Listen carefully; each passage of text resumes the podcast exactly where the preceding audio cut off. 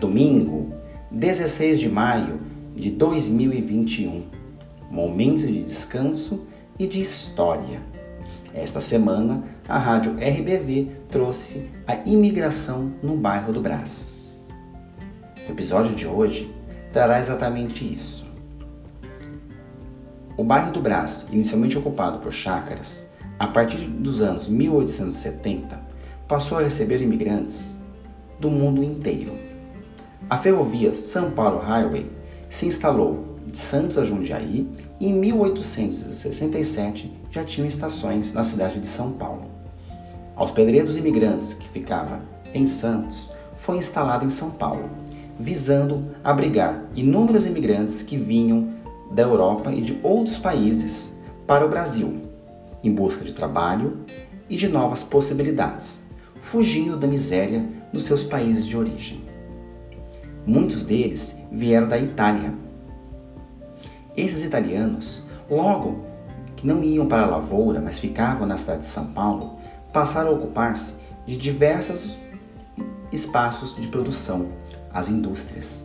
As indústrias no bairro do Brás vieram por outros italianos um pouco mais endinheirados.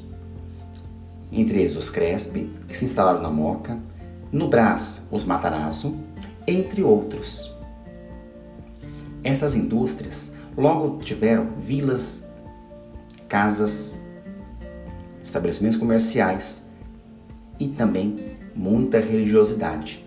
Esses imigrantes italianos trouxeram consigo seus santos. Como exemplo, temos Santa Casalute, temos São Vito.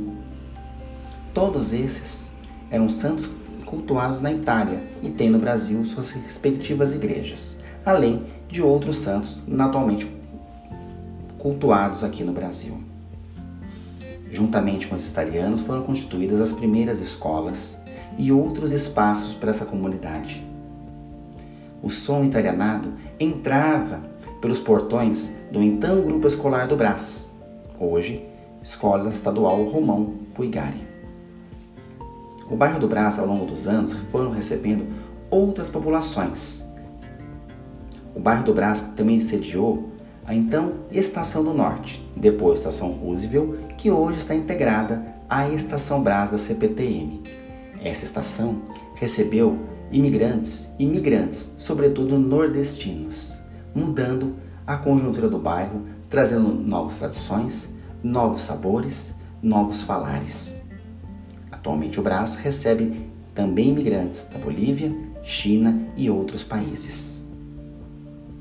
Conheça um pouco mais da história de São Paulo, semanalmente, nas terças e quintas, na rádio RBV, Momento de História, e de domingo, neste podcast do Expresso Educacional, dedicado ao momento de descanso e de História. Sou Christian Snick, diretor de escola, conselheiro de alimentação escolar, conselheiro participativo da MOCA, escritor na cidade de São Paulo. Esse podcast está disponível em Spotify, Anchor e em breve em outras plataformas. Um bom domingo.